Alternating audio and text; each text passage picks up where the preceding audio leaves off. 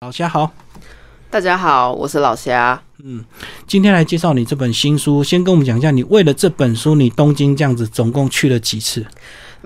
每个人都很爱问我，到底是不是根本对住在东京啊？嗯，其实从小我就很很早的时候，爸妈就有带我去过东京迪士尼乐园的啦，所以其实往返东京的次数已经是手指头数不出来的了。嗯嗯，对，所以很难回答、啊 你到底有几次？所以为了这本没有刻意再去更仔细的去找路线或者是做记录嘛？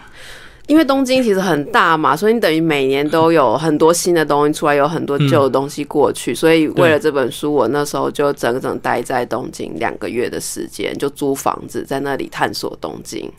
哇，先讲这本租房子不是很麻烦吗？还要这个谢金，还要保证金，哦，好嘎仔，现在在租房子有日租、周租跟月租啦，嗯所以而且有些人就是外国人友善的，所以租房子现在来说不是太困难，你准备好口口就可以了。哦，不像以前还有保证人就对，对现在比较友善有。些房子会需要保证，但你可以找就是其他适合外国人租房子的那些厂商就可以了。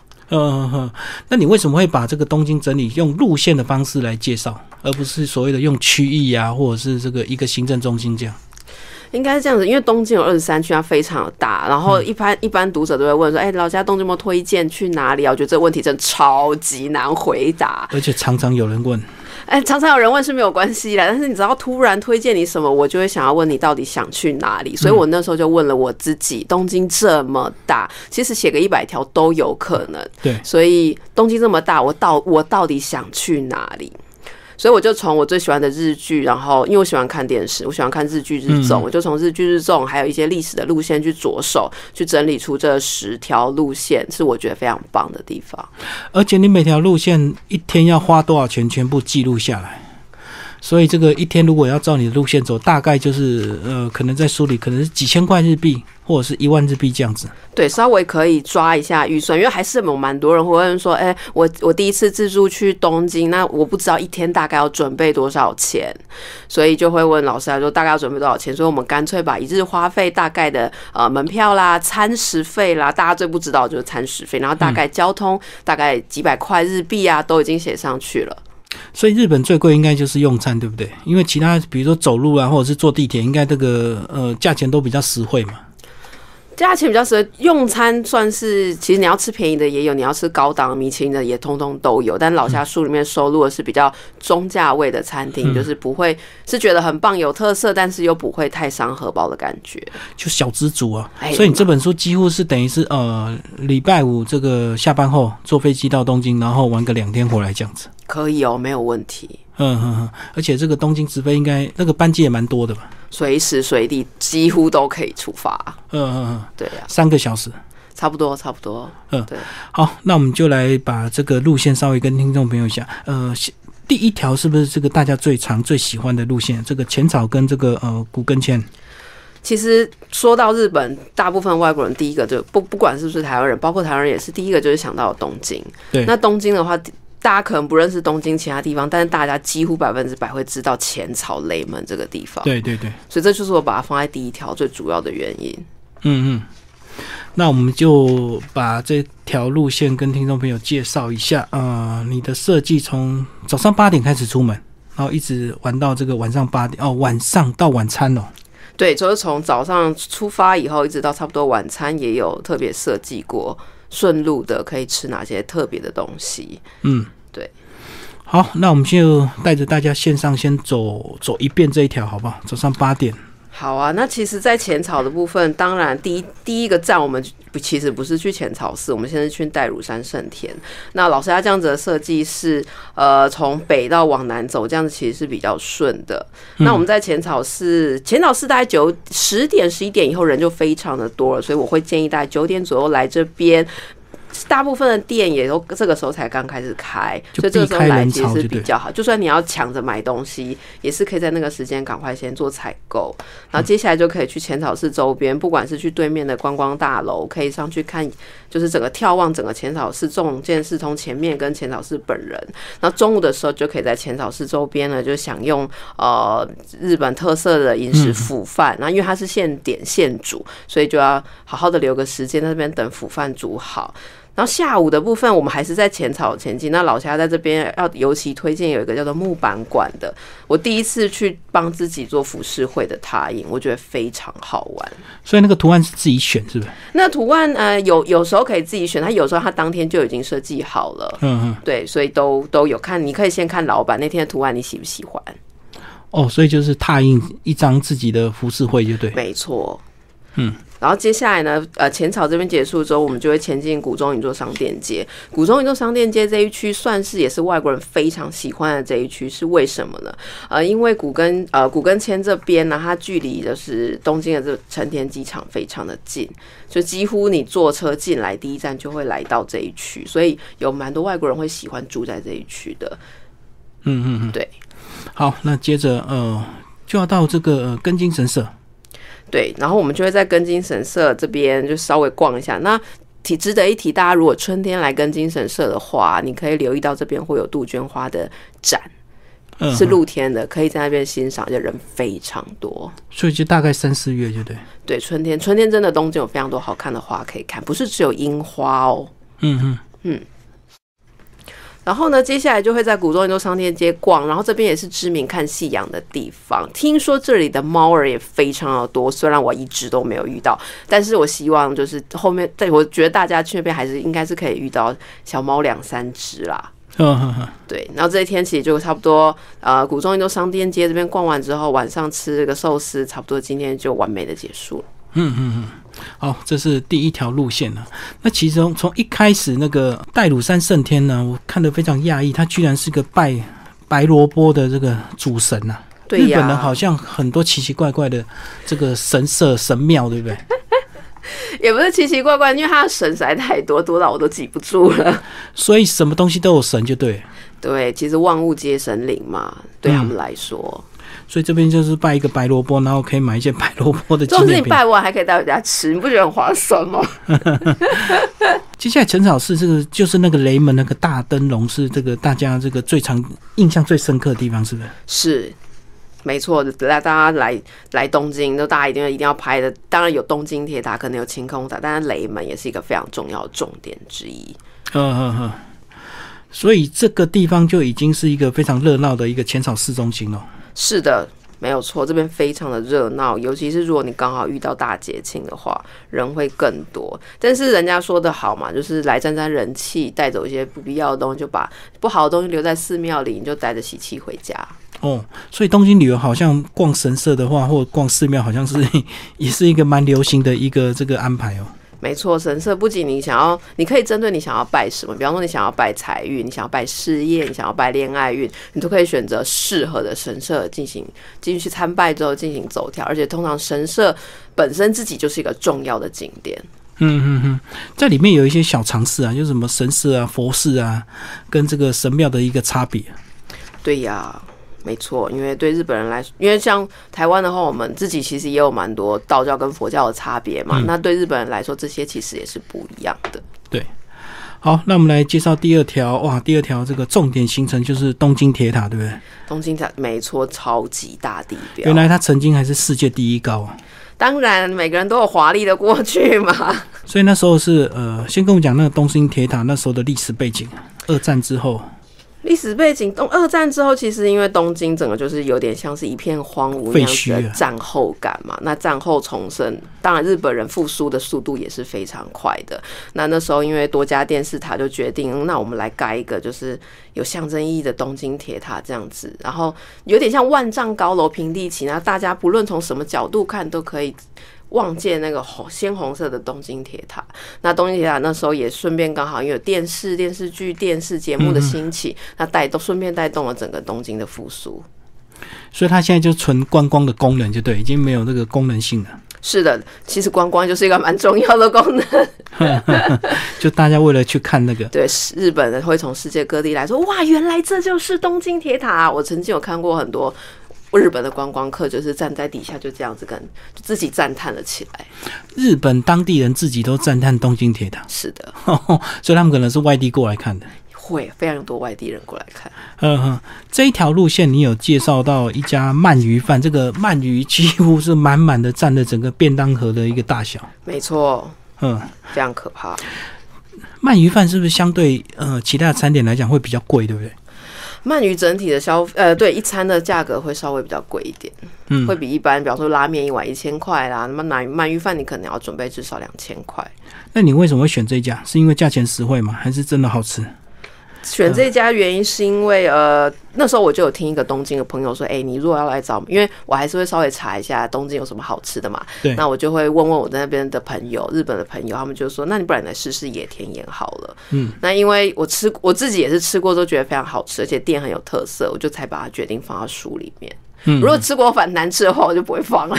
然后哦还是你真的有吃 过，而且照片就自己拍的嘛？是啊，就是还是要吃过，不然我怎么对得起我自己的胃，跟对得起大家，对不对？嗯，然后下午一点你安排了这个呃你说 Nogami 吗？那个吐司吗？哦 Nogami，嗯没嗯，错，Nogami，这是我这一次这次去的新发现。虽然它已经不是一个最新的店了啦，可是是我第一次吃到连吐司边都可以做的那么柔软、好入口的吐司。也就是说，它是适合小孩，也是适合牙口比较不好的大老，就是长辈们是可以轻松玩食的吐司。所以它有留吐司边，但是它的边能够做到很柔软，就对。是，你就不用像台湾有些吐司，你不是用扯的吗？边对对可能要扯，但是它这个不用。那我们看到这个照片是真的，呃，现场有这么多人在排队，我跟你说，我扑空了三次，嗯，我每次去都只有拉下铁门跟香喷喷的垃圾而已。就卖完了。哎，对，卖完了，所以千万不要在最后一刻跑去买，你一定要在大概中，最好是中午以前，大概就会是这样子的一个盛况。但是排队的时候还好，不会等很久，因为它就是限外带嘛，出货速度算是很快，所以请有耐心的等待。好，然后接着走呢，到这个森美术馆，跟我们介绍这家美术馆，好吧？我觉得这个美术馆当，其实我对美术馆一开始就是还好，但是我后来认真的发现，它其实不只是一个单纯的美术馆，嗯，就是白天晚上都可以好好逛的一个美术馆，而且它营业时间算是整个东京大其他美术馆里面算是比较晚的，嗯，嗯营业时间比较晚，对。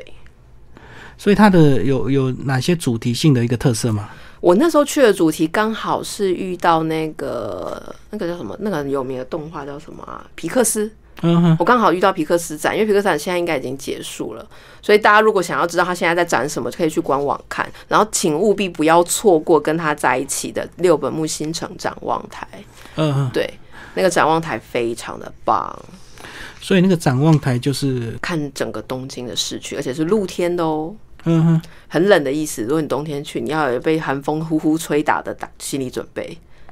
六本木新城展望台就对。是的，那下一条路线讲到是两国跟秋叶原啊，啊秋叶原好像是的电子街，对不对？对，秋叶原是电子街。然后现在如果想要找动漫的东西呀、啊，或者是一些呃模型，或者是女仆餐厅什么的，大家都会直接想到秋叶原。所以女仆餐厅是真的有很多家吗？女仆餐厅真的有非常多家，而且有时候是一个牌一个。一个牌子还有好多分店都在秋叶原，走没几路就立刻到第二家分店。可是我想象这个一个女仆这样子服侍你，有时候男生应该蛮害羞的吧？我跟你说，我那时候去的时候，我发现店里一半以上都是男生，嗯，然后还有一些是情侣来庆生，然后还有很多男生自己单独来，然后有外有一半外国人，有一半日本人这样子。嗯，他们其实一点都不害羞、哎，他整个很 enjoy 自己就是国王或者是皇后这样子，可能这个多去几次就会习惯了吧。对你就可以感受不一样的用餐经验啦，应该这么说。嗯，然后这条路线有这个一开始从这个江户东京博物馆，哇，你我看到这个有这些缩影的这个模型，诶，就看到以前的这个江户就对了。没错，其实我觉得这个地方真的非常棒，而且那时候我自己走了好几个小时，我都还没有把它全部看完全。部逛完，所以，如果你在东京遇到下雨，不用担心。你如果有想要看一些江户历史的小东西、模型，或是里面有很多道具可以玩，甚至里面还有影片可以看，你就可以来两国这边的江户东京博物馆。可是它解说牌有中文的吗？它有那个导览机，那种带着随身哦走随身的，走对的对对对。所以这个不用担心，非常贴心。现在东京很多地方已经有中文说明了。后面有介绍到女仆店，对不对？你有嗯真的去体验这样子？当然一定要去的啊！如果去了不好玩，我怎么敢写啊？所以女仆店大概都是甜点类的吗？还是这个餐点？这个一般的这个呃午晚餐也是有女仆店？其实它的消费还蛮有趣的，就是其实你要吃饭也可以，你要纯喝饮料也可以。然后它是有一个基本的低消，就是有点像门票的感觉，门票大概几百日币。然后呢， 进去之后，他就跟你说哦，点一杯饮料的话，大概可以就是在这边坐一小时。然后如果你要加时的话，你就可以再你就可以再点，比方说点一个蛋糕，或者点一杯点一个甜点，或再加点一杯饮料。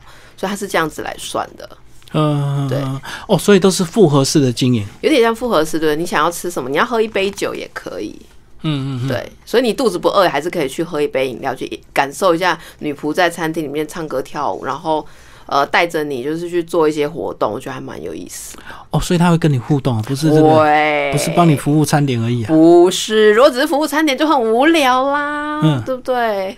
所以千万还要放得开啊！如果他起把你拉起来去带游戏的话，你还真的要配合。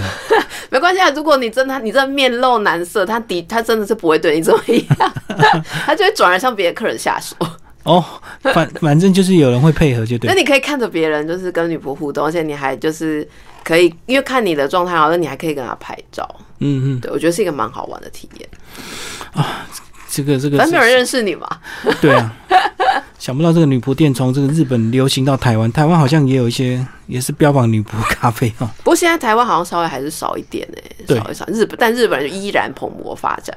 而且我觉得男生那个台湾有些是用男生去女扮女仆的，因为可能没那么多女生愿意去做女仆。我有我有听过直视店啦，就是专门是男生管家就是开的，就那这样的餐厅有直视店，少女们也很喜欢。嗯，好，我们来介绍下一条路线。下一条路线是，神乐版跟皇居，嗯，我那时候会来神乐版，其实还就是跟日剧还蛮有渊源的，因为那时候阿拉西就是日本的一个团体叫蓝嘛，那他们有很多日剧都是在就是神乐版这边拍摄，嗯然后我就想说到底是这边是长啥样子啊，就这么多日剧来取景，所以我就跑过来看。哇，结果我们看到这个皇居，皇居就是东京车站正对面啊，走路就到了。可可以走路到这，但是要记得来，大家要记得来东京要有铁腿的心理准备哈，哦，看起来很近，但是走起来是很远，就对了。就是要有就是会有健壮小腿的心理准备。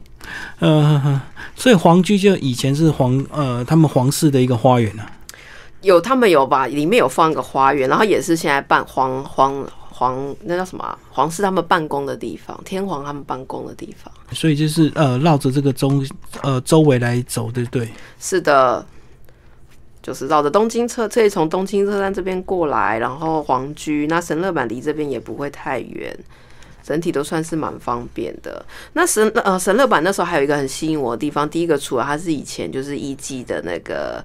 预计集呃聚集的地方嘛，那再来就是神乐坂这边又又被称作是是东京的小法国，而且的确真的有很多法国人住在这里，然后有很多法式料理都是选在神乐坂这边开。嗯嗯，哦，所以就聚集成一个市，就对。对，有点像聚集在这里，有点像什么呃，像以 L A 那边可能会有韩国村嘛，对对或是对有那什么呃中国城，那这边神乐坂这边还蛮多法国相关，而且这边还有一个日法学院，就是学校也在这边。嗯然后这边有特别介绍龟井堂的这个奶油面包，说到这个，跟刚刚那个 Nogami 的吐司一样，这家我又扑空了大概两三次左右的时间。就卖完了，就对。我已经中午前去了，它还是卖完，所以所以我才会把它排在第一站。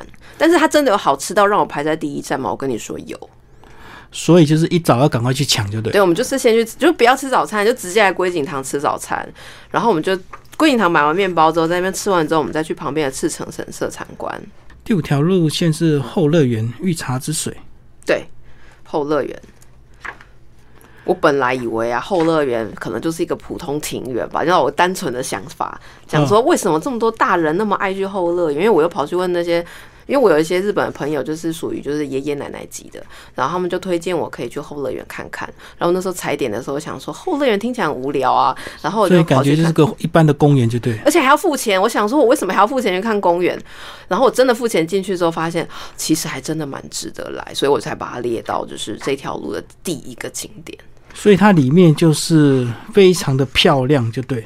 我觉得它每个设计都有它重点的原因，而且它那时候就是想要把日本，因为以前人不可能，比方说随时都可以搭飞机到大阪啊，到京都嘛，对不对？那那时候的大明啊，他们就是想说，那我就把京都那个山水，把它的样子，把它搬到我的庭园里。嗯，坐拥这个整感觉自己有拥有一个日本的感觉这样子，所以里面的设计除了呃一年四季都有花以外，然后再来你假日可以遇到导览，然后再来就里面非常好拍。嗯嗯嗯，好，然后逛花园逛完之后，呃，这边有安排一个这个展望台，二十五楼啊，呀，这个展望台重点是它免费，第二个再来它的玻璃非常干净，所如果以自由进出就对。呃，只要他在开门的时间内，你都可以自由进出，没有关系。你还可以，我那时候还刚好遇到人家在上班的时候，所以你电梯往上的时候就会看到，哦，其实别层楼是在认真上班 的，嗯，而且照片居然看得到晴空塔、欸，没看得到错。天人、东京巨蛋这样。我觉得这边真的还算是有点、呃、出乎我的惊喜的感觉。所以这个后乐园在东京巨蛋旁边，就是他们打棒球的巨蛋嘛。没错，就是那个打棒球的巨蛋，嗯，所以那里有一个那个棒球博物馆，喜欢棒球的朋友也可以在会巨蛋里面。就在旁边而已，对，就在里面，就会顺便来这边逛，去看他们喜欢的球队，或者他们他以心中的明星的签名啊，或者一些历史。所以这个会有人特别到这个东京巨蛋去追他们那个棒球迷嘛？好像会追剧的比较多哎、棒球所也以有去有啦，可是棒球人可能通常都比较低调吧，会不会？哦，比较不会那么高因调为那。我以前同事就有专门是去日本，他每次来都是来看棒球，嗯而且一定要住就是看得到棒球场的饭店。哦， 他这种低调不讲，但你一问就会发现他就是已经做好准备了。好，我们来介绍第六条路线。哇，第六条路线有一只很大的鱼啊，这个是鱼市场的丰州啊。没错，竹地搬家以后，就是搬到了这个地方——丰州市场。这个市场的部分，如果你是要买东西的话，有专门买东西的楼层，但是市场内的交易，我们当然是不能进去。但是我们有建学通道，可以从落地窗那边往外看，哦还是可以看到他们在交易的。哦，它有一个通道让你参访，就对对，了。参访呃参但是访。不可不能够进去乱逛，就对，因为他们还是要做生意嘛。哎、对对对，因为他们是给商人之间彼此做生意用的。嗯嗯，对。好，这边有一个这个非常敬业的台场哦，所以主要就介绍这个数位美术馆嘛。我觉得 Team Lab 的这个数位美术馆真的非常的棒，而且重点是它的室内，完全不会有雨备的问题，嗯就是下雨也没有关系。而且进来，我那时候进去的时候，小孩跟大人们都像发疯一样，就看到里面的一些光影这样子。就一些他会设计一些桥段，让你去享受那个光影的乐趣，所以不是纯粹用眼睛看而已，嗯，所以还有互动，就你对。整个人都必须要互动。你可能有攀岩的森林，你可能要躺在那里，那你可能要爬着， 你可能要画画，嗯对你可能要去采什么东西，嗯，对，所以就算是大人小孩都可以玩的非常开心的一个，我我我觉得它还蛮像游乐园的。是是是。然后这个旁边就是东京湾，是的，嗯，然后有个交响乐园游轮，这个游轮是要消费才可以上去的吧？呃，你基本上坐游轮，你可以选择要吃餐或不吃餐，嗯或者是你只吃饮料都可以。你有下午茶方案跟午茶，还有或晚餐跟午餐方案。然后我那时候选的是下午，就是纯粹上去甲板上面搭那个游轮，就搭一圈这样回来，它绕一圈多久？绕一圈。我记得就是大概三四十分钟吧。嗯嗯，对，其实还蛮足够让你拍照。就等于是它绕着东京湾让你。对，你可以看到很多呃日剧上看到的景点，或者是你不方便拍到照片的地方，你都可以在船上拍。嗯嗯嗯我觉得我本来也觉得还好，我本来看照片想说这游轮好到底好不好玩呐、为什么日本人都喜欢带就男生喜欢带女生来这边约会？我想说我很难理解。但我真的去搭了一趟以后，我觉得我其实我也可以带我爸妈来玩。嗯，而且它应该有晚上的路线吧？晚上可以有看夜景。他晚上会绕的，因为吃饭的话他会绕的比较长一哦，点。我懂。对，那因为我们没有就点午茶没有吃餐方案的话，他绕的路线会比较短一点。所以是有好几家、好几台游轮在旁边吗？还是只有一家在经营？呃，我记得那时候就是这一家，我都是找这一家，嗯但是我记得还有别的家游轮，是，但是我比较结果，我个人最喜欢这家。 对啊，像我们淡水的渡轮也是好几家在经营啊。是啊，是啊，是啊，是啊没嗯错，就类似那样子一个感觉是。好，我们来介绍第七条路线。啊。终于要晋级去晋级到甜点战区了，所以这一区是主要都是卖甜点的自由之丘啊。等等力是就是大自然的那个溪谷嘛。那当逛完溪谷以后，大家进到呃自由之丘的时候，就是以甜点逛街，然后欣赏这个四天谷这一区它的景致，以因为它虽然都是逛街，但是跟吉祥寺的风情还是很不一样的。我知道，我相信台湾有很多人已经对吉祥寺非常熟悉，因为太多人跟我说要去药妆就要买去吉祥寺买啊，或是什么吉祥寺都可以买到你所要的东西。对那老师他那时候两边地方都去认真的逛过好几次。啊，我个人个人以逛街来说，我其实很不爱买东西，但是我自由之秋它的路线设计，还有它那里选货的那些品质跟品牌，还有它集中的程度，我觉得自由之秋略对我来说心里是略占上风的。哦，所以它比较集中，可以靠脚走就对。是靠脚走没有错，嗯，对。然后它甜点有哪一些比较特别的？其实我那时候吃到有一个东西，就是你知道，我其实超不爱吃甜食，但是我一吃就惊为天人，就是那个蒙布朗的蒙布朗蛋糕的创始店，就在自由之丘这边。嗯不要看它外观就很普通，像个杯子蛋糕，但它吃起来真的是，就眼睛会稍微张开一下，而且它的人 always 非常的多。重点是它不是，它是所有年龄层都会来吃的店，所以它上面绕一圈一圈是什么？栗子馅哦，感觉很像面条这样子嘛。看起来像意大利面，对不对？对对对，绕着杯它子甜蛋点糕哦上，面。它甜点哦，对，嗯，这个真的让我有惊艳到。哇哦好特别的一个形状。对，没错，而且它用餐的地方在地下室，所以气氛其实非常的好。嗯哼。好，我们来介绍第八条路线。前进奥瑟谷与惠比寿。我那时候选奥瑟谷的原因呢、就是涩谷其实大部分的人都有听到，就是日本年轻人超爱去的地方，所以其实感觉有一点像台湾西门、台北西门町那样，就是很多年轻人聚集在涩谷嘛。所以我就想说，哈，涩谷人那么多，我不想去涩谷。然后那时候就是朋友就跟我说，哎、那不然因为。我朋友他们假日都会去，还是会在东京到处逛嘛。他就说，我们冬夏日还是喜欢不，也是去不喜欢人多的地方。嗯所以他们就说，那你去奥瑟谷看看。所以我就跑去奥瑟谷，还真的人没有很多，是一个生活感非常浓厚的地方，而且你可以顺便逛代代木公园。代代木公园对于要追风的人来说，我非常的推荐。所以它是比较休闲风，就对了。休闲就是轻松的喝个咖啡，轻松的逛个小店啊，轻松的吃个饭，然后很愉快的就可以闪躲人潮，过完就是一天的时间这样子。可是你这条路线建议一早九点就赶快去逛明治神宫啊，是因为它也是人多的关系吗？如果你晚来，明治神宫只有满满的人头。哦，就全部看人 头。旁边就是惠比寿，对呀、晚傍晚的时间就安排就是到惠比寿。那惠如果最如果圣诞节大家有机会去东京的话，惠比寿的圣诞树也是非常有名的，有超多情侣会在这边拍照。嗯，没错，而且那里大家有那里的啤酒纪念馆，我觉得它设计的非常的好。我真的去喝过一整轮，然后我觉得惠比寿啤酒纪念馆设计很棒，而且它有一个类似就是历史展区，就是惠比寿啤酒从诞生到现在它的一个品牌的历程都有嗯图文说明。那我看到你照片是黑啤酒、欸，啊，对呀、所以它是有很多口味嘛。是的，它有很多口味，因为它黑啤酒算是卖的蛮好的，所以我就给它试了一下，嗯嗯，嗯所以这边就可以这个请试喝就对了。就是。如果你有跟着它的 tour 参观的话，会有适合的，就包在你的 tour 里面。那我那时候是自己去，其实自己去点酒来喝，其实也不贵，我觉得蛮划算的，气氛也很好。哦我懂我懂，如果你是参加参访的话，就包在里面就对对了。啊，餐房五百块嘛，里面有含酒，当然是也是蛮划算的。嗯，建议先预约，因为人很多。好，第九条的路线好像就比较自然原野，看到文化公园啊什么的。没错，如果高如果要选一个东京能量景点，我第一个闪过念头就会是高尾山这个地方。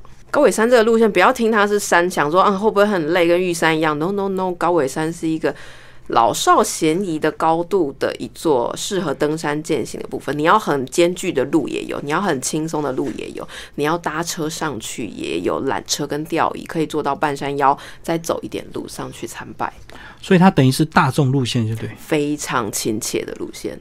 而且海拔也没有很高嘛，五九九。对，所以不用担心有高山症哦。然后从高尾山下来，中午吃过荞麦面以后，我超级推荐大家，如果去日本有去山上或山脚的话，因为是日本山的水质都会特别的好，所以要测试好不好水质，你就可以去吃他们山脚下荞麦面好不好吃。你真的一吃就会跟市区做出来的面是有差的，所以我强烈建议在高尾山要吃荞麦面。那结束高尾山之后，如果你还有力气，我推荐你来吉祥寺。一样在景之头恩赐公园走走，而且晚上我很喜欢他们有一个酒吧音乐表演，叫做爵士酒吧。